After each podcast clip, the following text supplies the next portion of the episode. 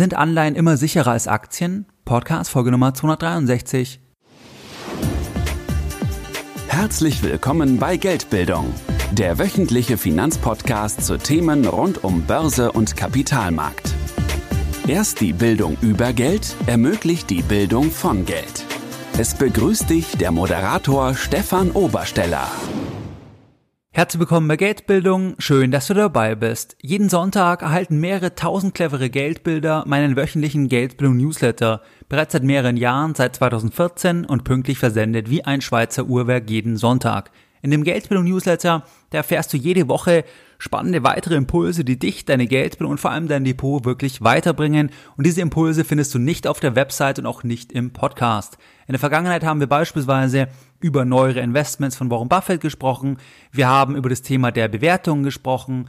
Wir haben uns angesehen das Thema Bargeldverbot, Bargeldeinschränkungen. Wir haben uns angesehen das Thema der neuen Fondsbesteuerung oder auch das Thema Gold das Thema im Schließfächer. Wir haben ganz verschiedene Themen in dem wöchentlichen Newsletter über die letzten Jahre besprochen. Und wenn du hier noch nicht dabei bist, dann schließe dich uns gerne an und das kannst du tun, indem du jetzt auf www.geldbildung.de gehst und dich direkt auf der Startseite mit deiner E-Mail-Adresse für den kostenfreien Geldbildung Newsletter einträgst. Ganz wichtig, nach der Eintragung, da hältst du eine E-Mail von Geldbildung, da musst du einmal deine E-Mail-Adresse nochmal bestätigen, dann bist du offiziell dabei und erhältst jeden Sonntag noch mehr kostenfreie Geldbildung direkt in dein E-Mail-Postfach. In der heutigen Podcast-Folge Nummer 263, da sprechen wir über ein wichtiges Thema und zwar schauen wir uns an, ob Anleihen eigentlich wirklich immer sicherer sind als Aktien. Wenn wir uns verschiedene Kapitalmarktakteure anschauen, wenn wir uns die Portfoliolehre ansehen, dann wirst du sehr, sehr schnell erkennen, dass Anleihen von vielen immer als sicherer angesehen werden als Aktien. Das siehst du beispielsweise ganz konkret bei Portfolioempfehlungen. Wenn du zu einem Bankberater gehst, wenn du zu einem Honorarberater gehst, wenn du zu einem Vermögensverwalter gehst, wenn du zu einem Robo-Advisor gehst oder das online selbst ausfüllst, dann wirst du immer im Portfolio, also bei den Empfehlungen feststellen, dass je konservativer du bist, also je weniger Risiken du eingehen willst, das wird ja ermittelt dann über Fragen und so weiter, desto höher ist dann die Anleihenkomponente. Das heißt, dass dann die andere Partei, also der Bankberater, der Vermögensverwalter empfiehlt, mehr in Anleihen zu investieren in der Regel, weil dort das Risiko als geringer angesehen wird und es dann besser zu dir passt, wenn du dein Geld konservativ anlegen möchtest. Das heißt, das Ganze siehst du an dieser Ebene, das siehst du aber auch beispielsweise bei Lebensversicherern. Das heißt, dass die das Geld der Versicherten nur wenig riskant anlegen dürfen. Das heißt, dass die Aktienquote, die Quote von Immobilien oder von alternativen Assets, dass diese Quote eher gering ist und dass das meiste Geld, also das Gros vom Vermögen immer in Anleihen, in festverzinslichen Wertpapieren steckt, weil man sagt, das ist halt sicherer. Wir werden uns also anschauen, ist das wirklich so? Vielleicht jetzt nochmal zum Einstieg, was ist überhaupt eine Anleihe? Eine Anleihe, da wirst du auch auf die Begriffe stoßen, festverzinsliches Wertpapier, Rentenpapier, Schuldverschreibung, Obligationen oder auf Englisch Bond oder Debenture Bond. Das ist einfach ein Kredit, der an der Börse gehandelt ist in der Regel. Das heißt, dass zum Beispiel eine Firma A, die emittiert eine Anleihe, das heißt, diese Firma nimmt einen Kredit auf von 100 Millionen Euro beispielsweise. Die Firma A nimmt diesen Kredit für fünf Jahre auf also 100 Millionen Euro für fünf Jahre und die Firma A bezahlt 5% Coupon pro Jahr. Diese 100 Millionen Euro, die können jetzt von vielen Leuten kommen. Das heißt, viele Leute können kleine Einheiten investieren, zum Beispiel ab 1000 Euro Stückelung. Das heißt, von dir kommen 5000 Euro bei Emission, von mir 1000 Euro, vom Nachbarn 3000 Euro und so weiter. Bis am Ende diese 100 Millionen zusammenkommen. Und dieser Kreditvertrag oder diese Kreditsumme, die wird dann in ihrer Schuld an der Börse bewertet täglich. Das ist dann die Prozentnotiz der Anleihe. Wenn du dann später nach Emission diese Kennnummer, also die ISIN oder die WKN eingibst von dieser Anleihe, dann wirst du eine Prozentnotiz sehen. Das heißt, du gibst zum Beispiel bei finanzen.net dann diese ISIN ein oben und dann wirst du sehen, ah, okay, die Anleihe steht jetzt bei 102 Prozent und die läuft noch vier Jahre beispielsweise. Das ist die Rendite und das ist dann die Logik. Und diese Prozentnotiz, das zeigt einfach die Werthaltigkeit oder die Bewertung der Schuld. Wenn die Prozentnotiz steigt, also zum Beispiel wenn die Anleihe zu 100% emittiert wurde und die Prozentnotiz steigt jetzt auf 102, 103%, dann heißt es, dass die Rendite unter dem Coupon liegt, weil am Ende bekommt man ja nur die 100% zurück. Das heißt, eine Anleihe, das ist einfach ein Kreditvertrag, das ist ein Kredit, das Geld kommt von vielen Leuten, ist eingeteilt in ähm, Stückelungen, zum Beispiel ab 1000 Euro, das wird dann an der Börse gehandelt und es gibt in der Regel einen festen Coupon, feste Laufzeit. Man weiß also, wann man es zurückbekommt und man hat halt im Portfolio, wenn ich jetzt diese Anleihe zum Beispiel habe und nach einem Jahr, da sehe ich halt dann, oder ich sehe ja täglich, aber ich sehe halt dann zum Beispiel, okay, in diesem Jahr hat die Anleihe zwei Prozent zugelegt. Wenn du aber jetzt zum Beispiel sagst, bei einer Anleihe, ist es egal, wie die steht, weil ich halte es eh bis zum Ende und ich glaube, dass diese Firma A die Schuld zurückbezahlen kann, dann ist eigentlich diese Bewertung weniger relevant. Aber das wäre jetzt insofern relevant, wenn man sagt, wie viel Prozent habe ich jetzt in diesem Jahr verdient mit meinem Portfolio. Dann würde man natürlich auch bei der Anleihenkomponente schauen, wie hat sich denn die Bewertung von den Schulden verändert, die ich im Portfolio habe. Und es kann jetzt eine einzelne Schuld sein, also eine einzelne Anleihe. Das kann aber auch sein, natürlich mehrere Anleihen. Es könnte auch sein ein Anleihenkorb. Das heißt, dass man ein Anleihen-ETF kauft. Das gibt es dann natürlich auch. Was hier auch noch wichtig ist, das Thema Anleihen ist natürlich ein Riesenfeld. Das heißt, es gibt ganz unterschiedliche Anleihen. Es gibt auch inflationsindexierte Anleihen von Deutschland. Es gibt auch variabel verzinsliche Anleihen. Es gibt auch Anleihen, die ganz lange Laufzeiten haben. Haben wir auch schon mal ein Thema gehabt, das Thema 100-jährige Anleihen. Dann gibt's auch zum Beispiel Hybridanleihen von Unternehmen, das heißt Anleihen, die Eigenkapital ähnlich sind. Das heißt, das ist wirklich ein ganz, ganz tiefes Feld. In dieser Folge bleiben wir auf der Makroebene. Das heißt, was sind die Hauptunterschiede? Und wir sagen jetzt einfach mal, die meisten Anleihen, feste Laufzeit, Coupon, das ist die Grundlogik, einmal Emission und dann eine Prozentnotiz und darum geht's jetzt in dieser Podcast-Folge.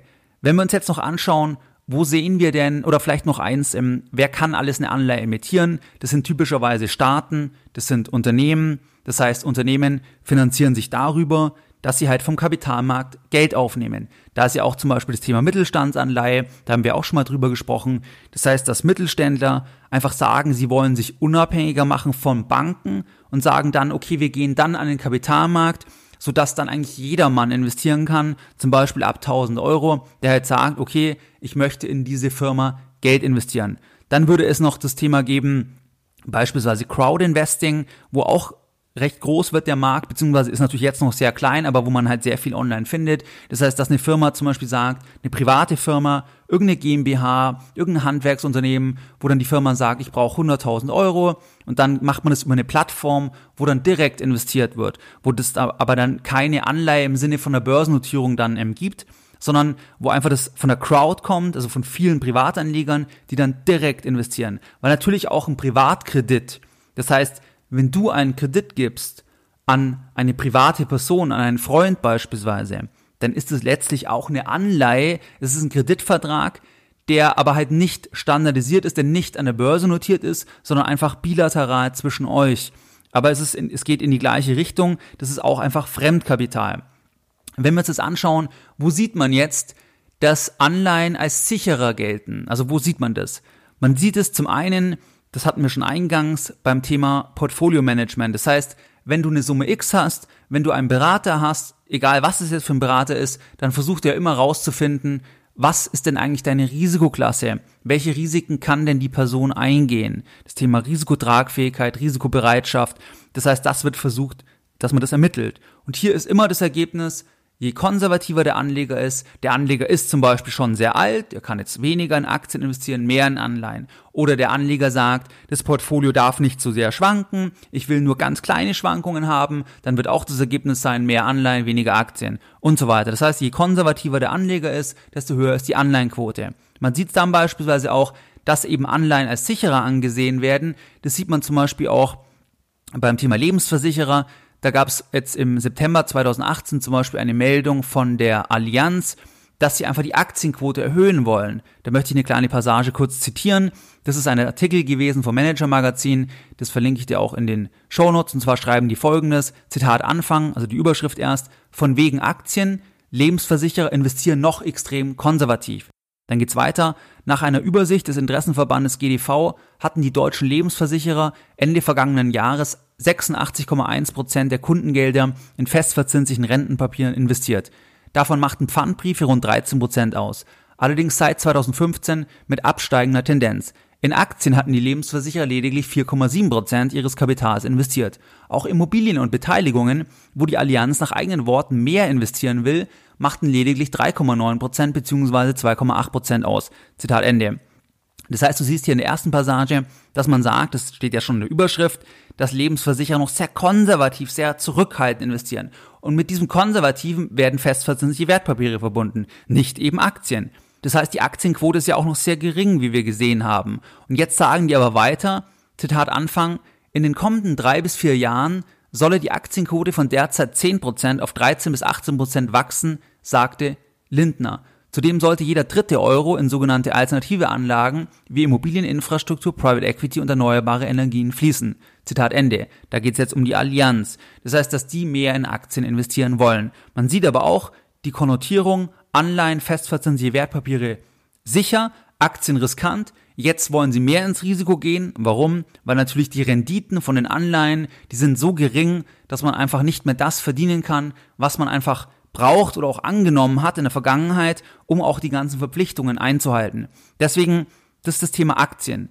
Und jetzt sehen wir das ja noch an weiteren Beispielen. Wenn man zum Beispiel vom risikofreien Zins spricht, also wenn man sagt, was ist eigentlich der risikofreie Zins, also was ist der Zins, den ich verdienen kann, ohne ein Risiko zu haben, ohne dass also der Emittent ausfallen kann. Hier ist in der Regel dann die Verzinsung oder die Rendite gemeint von Staatsanleihen, also kurzlaufende Staatsanleihen, ähm, von Ländern, die als sicher gelten. Beispielsweise jetzt noch Deutschland oder die Schweiz oder die USA. Das heißt, da sagt der Markt einfach, es ist unwahrscheinlich, wenn dieses Land eine Anleihe, also eine Schuld emittiert, also Geld aufnimmt und diese Schuld wird in einem Jahr fällig, in drei Monaten fällig, dann ist es sehr, sehr unwahrscheinlich, dass einfach in drei Monaten oder in einem Jahr das Land es nicht mehr zurückbezahlen kann. Das heißt, dass das Land immer auch auf diese kurze Sicht wieder neue Investoren finden wird, die wieder neues Geld investieren. Deswegen sagt man auch, dass das der risikofreie Zins ist. Das hat sich natürlich im Zusammenhang mit der Finanzkrise ein Stück weit verändert,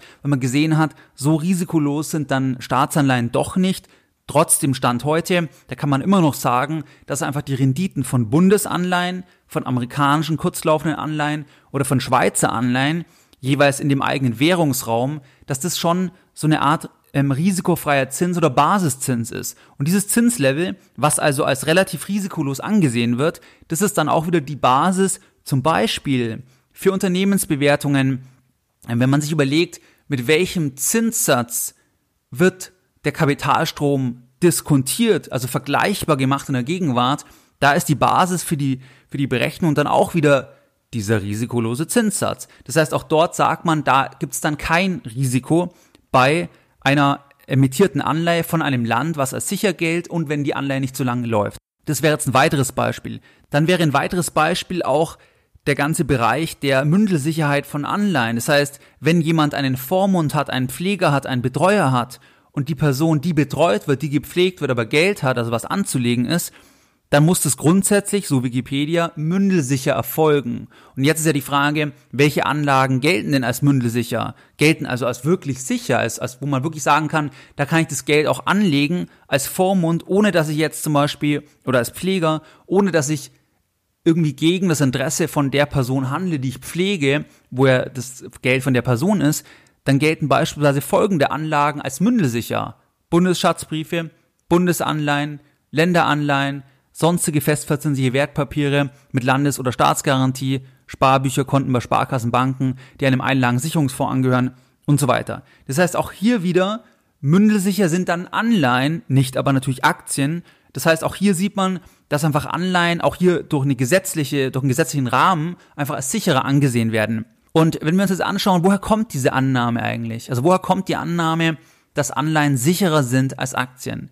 Die Annahme kommt letztlich daher, dass man einmal das Thema Vorrangigkeit hat im Insolvenzfall. Das heißt, wir hatten unsere Firma A, die eine Anleihe emittiert hat. Wenn die Firma pleite geht, dann werden bei einer normalen Anleihe, sage ich mal in Anführungszeichen, die nicht nachrangig ist, dann werden erstmal die Gläubiger der Anleihe bedient, bevor die Aktionäre noch Geld bekommen.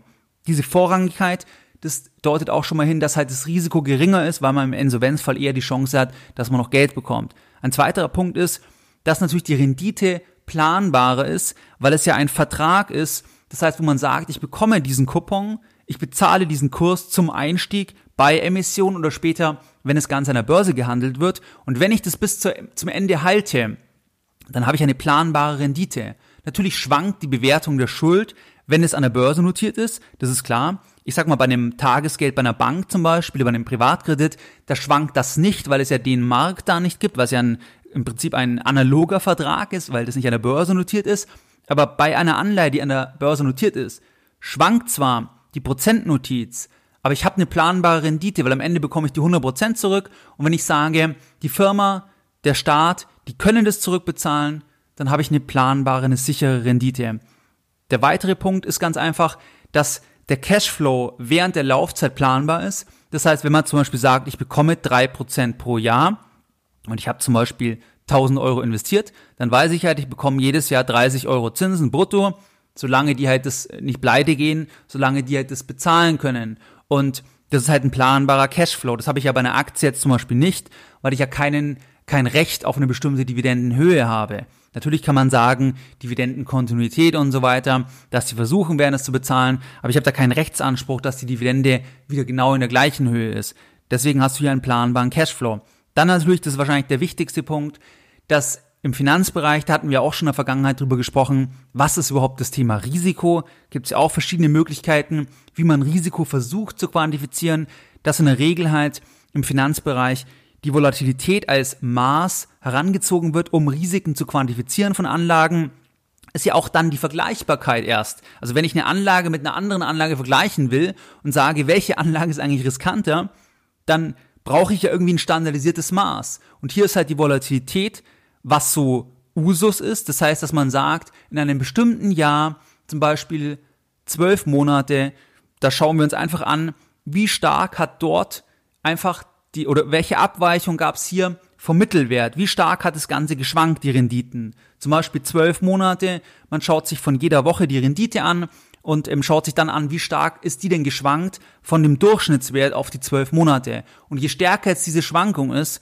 desto volatiler ist das Asset, desto riskanter ist die Anlage, weil halt die Volatilität als Risikomaß gilt. Natürlich, da hatten wir damals auch drüber gesprochen, das ist auch nicht so ganz richtig letzten Endes, beziehungsweise es ist halt der Versuch, ein Risiko als Maß erfassbar zu machen. Tatsächlich ist es natürlich wesentlich subjektiver, weil jeder das anders wahrnimmt oder beispielsweise, wenn in einem bestimmten Zeitraum eine Anlage immer gleichmäßig und leicht ansteigt, dann ist zum Beispiel die Volatilität gering, obwohl es ja auch sein kann, dass irgendwann dann der große Absturz kommt und dann geht es um 90 Prozent danach runter. Und man hat aber vorher gesagt, bei dieser Anlage ist das Risiko sehr gering, weil die Volatilität sehr gering ist. Ja, okay, aber es kann halt sein, zum Beispiel, es kommt ein schwarzer Schwan ähm, und dann ist halt die Anlage wertlos, geht um 90 Prozent runter danach. Dann bringt einem halt dieser, dieser Maßstab nicht so viel, aber so wird es halt verglichen. Und da ist es natürlich so, dass die Volatilität bei Anleihen geringer ist. Warum ist die bei Anleihen geringer? Weil natürlich viel mehr definiert ist. Man hat einen bestimmten Coupon, man hat eine bestimmte Laufzeit und dann schwankt die Volatilität oder dann ist die Volatilität nicht so hoch. Die Volatilität, ähm, die ist umso höher, je länger halt die Anleihe läuft, weil dann ändert, dann verändert sich zum Beispiel der Kurs stärker bei Zinsänderungen oder auch, wenn die Bonität halt sich stark verändert. Und wenn man jetzt halt mündelsichere Assets anschaut, also mündelsichere Anleihen, dann gelten die halt als sicher, weil die Volatilität auch gering ist. Wenn man jetzt zum Beispiel eine Anleihe hat, da können wir uns jetzt eine anschauen, eine Beispielanleihe, und zwar von, von der Bundesrepublik Deutschland, die wird am 11.12.2020 fällig, das sind 7 Milliarden Volumen, dann ist es so, wie oder wann kann jetzt diese Anleihe schwanken? Diese Anleihe würde natürlich schwanken, entweder wenn jetzt die Bonität von Deutschland plötzlich viel schlechter wird, wenn plötzlich einfach die Leute sagen, also der Markt sagt, dass Deutschland nicht mehr sicher ist, dass Deutschland es nicht zurückbezahlen kann, dann würde natürlich der Wert der Schuld als Prozentnotiz fallen oder natürlich, wenn die Zinsen deutlich steigen, dann ist es halt weniger attraktiv. Nachdem diese Anleihe aber ja nicht so lange läuft, sind natürlich beide Risiken überschaubar und deswegen wird auch die Schwankung, also die Volatilität in einem bestimmten Zeitfenster, zum Beispiel auf zwölf Monate, sehr gering sein. Auch auf Tagesbasis, wenn du jetzt an einem turbulenten Tag diese Kennnummer dir aufrufst und anschaust, wie hat sich die denn entwickelt, dann passiert da nicht viel. Dann kann es sogar eher sein, dass halt dann die raufgegangen ist ganz leicht, weil Anleger einen sicheren Hafen suchen und das halt als sicher gilt, weil man hier halt nicht so viele Risiken hat. Kurze Laufzeit, das heißt Zinsänderungsrisiko ist überschaubar und das zweite ist halt das Bonitätsrisiko ist auch überschaubar, weil im Dezember 2020, wenn die Anleihe fällig wird, ja, soweit kann man schon blicken, dass dann Deutschland immer noch sehr, sehr wahrscheinlich halt sehr, sehr gut dastehen wird. Beziehungsweise wichtiger ist einfach die Einschätzung, dass Deutschland einfach immer weiter Kapital aufnehmen kann am Kapitalmarkt, weil das Vertrauen hoch ist, weil damit wird ja diese, diese Anleihe dann wieder abgelöst. Das scheint als sehr, sehr wahrscheinlich. Deswegen ist halt diese Anleihe sehr, sehr sicher. Wenn wir uns jetzt aber die Daten anschauen, dann ist die Anleihe, wie gesagt, am 11.12.2020 fällig. Es sind 7 Milliarden Volumen und diese 7 Milliarden Volumen, die kommen jetzt halt von vielen Anlegern. Einmal bei Emission und jetzt gibt's halt einen Sekundärhandel. Zum Beispiel, ich hätte jetzt die Anleihe, verkauf's jetzt, aber du steigst jetzt ein und dann sieht man halt, dass hier die Rendite sogar negativ ist. Die Rendite ist deutlich negativ. Also man bekommt eine Rendite von minus 0,608 Prozent ähm, zum Zeitpunkt der Aufnahme von der Podcast-Folge. Die weiteren Daten sind der Coupon, also was bekommt man an Verzinsung, der ist 0 Prozent. Es gibt keinen Coupon. Die Laufzeit ist wie gesagt bis 2020, Dezember 2020 und die Anleihe läuft auf Euro und die Rendite ist halt stark negativ. Der Kurs steht bei 101,20. Deswegen ist die Rendite auch negativ, weil man ja diese 1,20, die verliert man ja. Die wird ja, diese 1,20, was man verliert, weil man nur 100 zurückbekommt, das wird halt verteilt auf die Restlaufzeit und das wird dann ausgedrückt in dieser Rendite. Und da sieht man ganz einfach, dass die Anleihe nichts mehr bringt Trotzdem kaufen halt Leute die Anleihe. Warum? Weil zum Beispiel jetzt institutionelle Anleger, die eben nur in manche Sachen investieren dürfen, die ganz große Volumina haben, die das irgendwo platzieren müssen, die kaufen dann sowas. Natürlich stellt sich ganz klar die Frage, wie sinnvoll ist denn das? Ich bekomme am Ende weniger. Aber das wäre jetzt eine ganz sichere Anlage im Sinne halt von diesen, von diesen Definitionen, weil einfach ja, der Ausfall ist extrem unwahrscheinlich, aber natürlich bezahlt man das halt im heutigen Zinsumfeld. Die Folge, die Podcast-Folge ist aufgenommen im Dezember 2018. Das bezahlt man halt mit einer Negativrendite. Und wann würde jetzt nochmal die Volatilität steigen? Die Volatilität würde, oder beziehungsweise vielleicht so rum formuliert, warum ist hier die Volatilität gering, also das Risiko gering? Weil die Bonitätsänderung, das ist extrem unwahrscheinlich auf den Zeitraum, das heißt, dass man sagt, die Wirtschaft, die Situation verschlechtert sich. Und das zweite ist das Thema Zinsänderung. Das ist hier nicht so relevant, weil die Anleihe nicht so lange läuft. Bei Anleihen ist es so, wenn die Bonität sehr, sehr schlecht ist oder eben die ähm, Zinsen sich deutlich ändern und die Laufzeit sehr, sehr lang ist, dann, dann ähm, hat es quasi einen größeren Einfluss, dann kann halt eine Anleihe auch schwanken. Aber bei diesen Anleihen, bei diesen Staatsanleihen, die dann als Mündelsicher eben gelten würden, nicht. Hier sieht man halt auch schon das, die Gefahr, weil natürlich solche Sachen haben dann auch wieder Anleger im Portfolio über beispielsweise Lebensversicherungen und so weiter. Und da sieht man halt, da bekommt man halt nichts mehr, man bekommt sogar weniger zurück, aber es ist halt sicher. Und ja, wenn wir es jetzt anschauen, wie war die, die Rendite jetzt auf lange Sicht, bevor wir uns nochmal überlegen, ob Anleihen wirklich immer sicherer sind, da ist es so, da ähm, nenne ich die Zahl vom Credit Suisse Global Investment Yearbook 2018, dass seit 1900, also eine sehr, sehr lange Zeit, dass dort, ähm, dass dort Aktien, also Global Equities, globale Aktien, dass die Anleihen outperformed haben um 3,2 Prozent pro Jahr. Also auf lange Sicht historisch, da haben Aktien immer besser rentiert. Und wenn wir uns das anschauen, sind Anleihen jetzt tatsächlich sicherer. Auf kurze Sicht von Tagen, Wochen oder in einem Jahr, da sind Anleihen sicherer.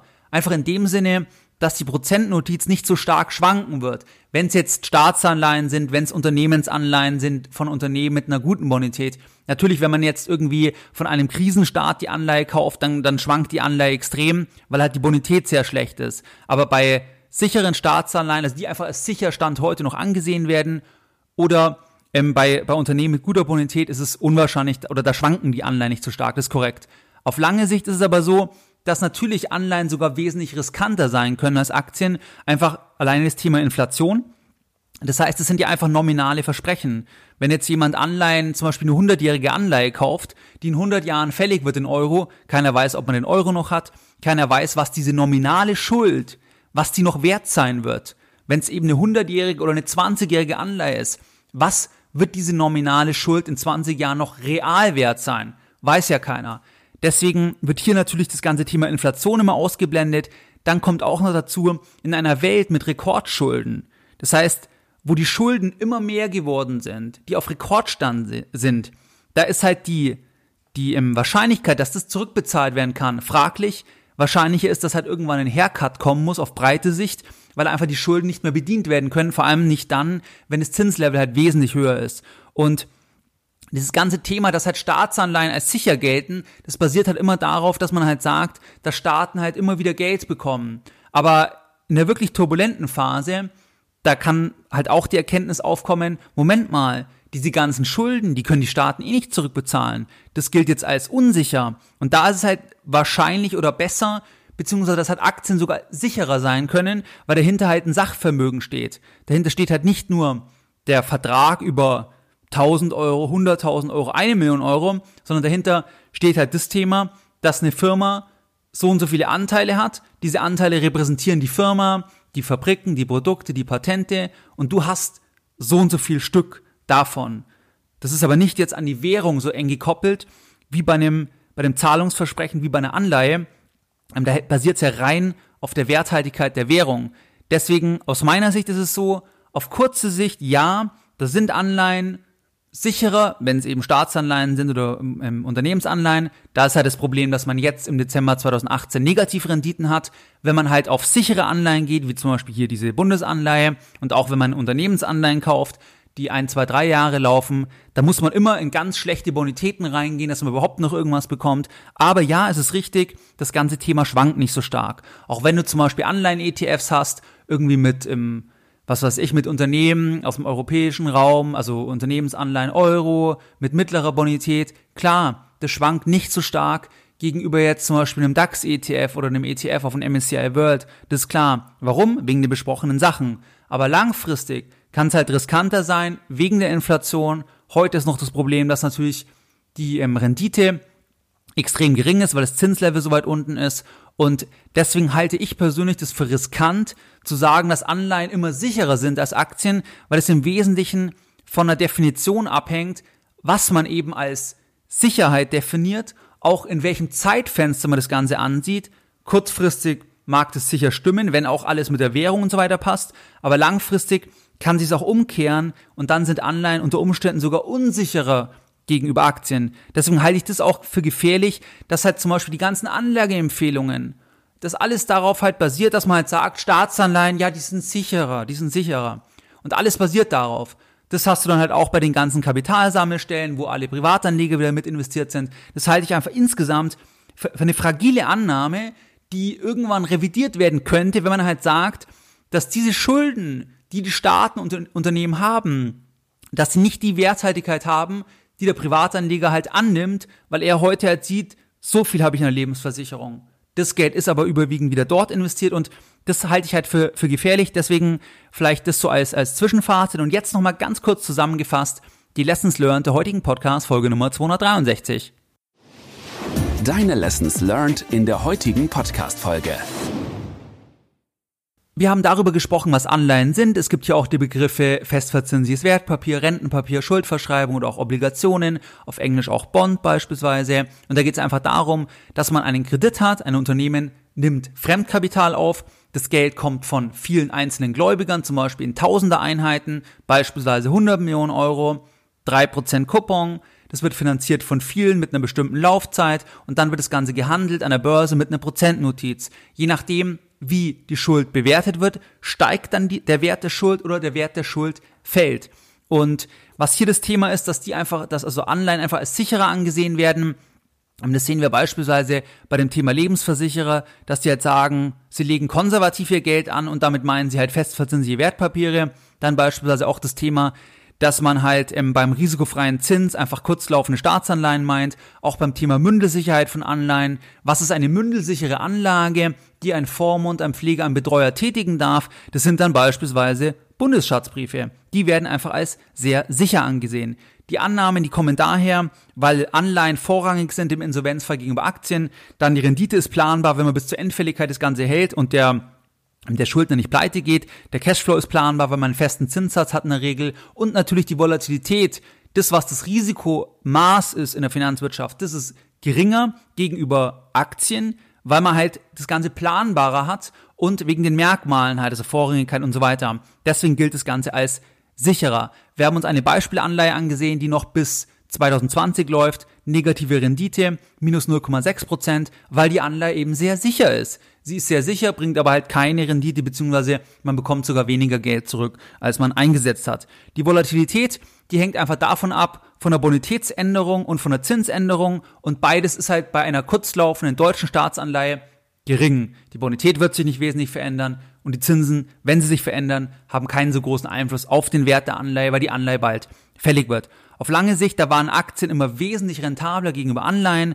aber Anleihen gelten halt als sicherer. Auf kurze Sicht, also von Tagen, Wochen oder einem Jahr, ähm, da sind Anleihen sicher ähm, sicherer in dem Sinne, dass sie halt weniger ähm, schwanken. Also wenn jetzt zum Beispiel, ähm, was ich der DAX fällt um fünf Prozent an einem, an einem schlimmen Tag, dann fällt halt diese Bundesanleihe nicht, die steigt vielleicht sogar ganz leicht, weil halt da Kapital reinfließt, weil es halt als sehr sicher gilt. Auf lange Sicht ist es aber so, dass Anleihen unter Umständen sogar riskanter sind wegen der Inflation, auch wegen dem Thema, dass die Welt in einer globalen ähm, Schuldenspirale ist, also Maximalverschuldungen, die wir beobachten können und natürlich diese Werthaltigkeit auch, ja, ich sag mal, in, in Frage gezogen werden kann langfristig und deswegen aus meiner Sicht auch auf lange Sicht eine hohe Anleihenquote, das kann sogar riskanter sein. Es ist einfach gefährlich, weil natürlich die ganze Portfoliotheorie, die ganzen Anlageempfehlungen, die basieren darauf, dass einem konservativen Anleger einfach im Sinne dieser Definition, dass der halt sagt, der bekommt mehr Anleihen ins Portfolio, weil das halt weniger schwankt, zumindest mal auf kurze Sicht,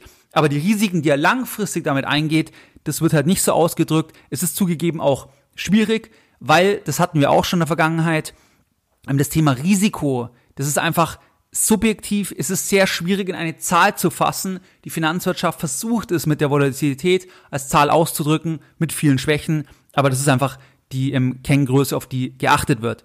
Wie du es gewohnt bist, möchte ich auch die heutige Podcast-Folge wieder mit einem Zitat beenden und heute ein Zitat von George Bernard Shaw.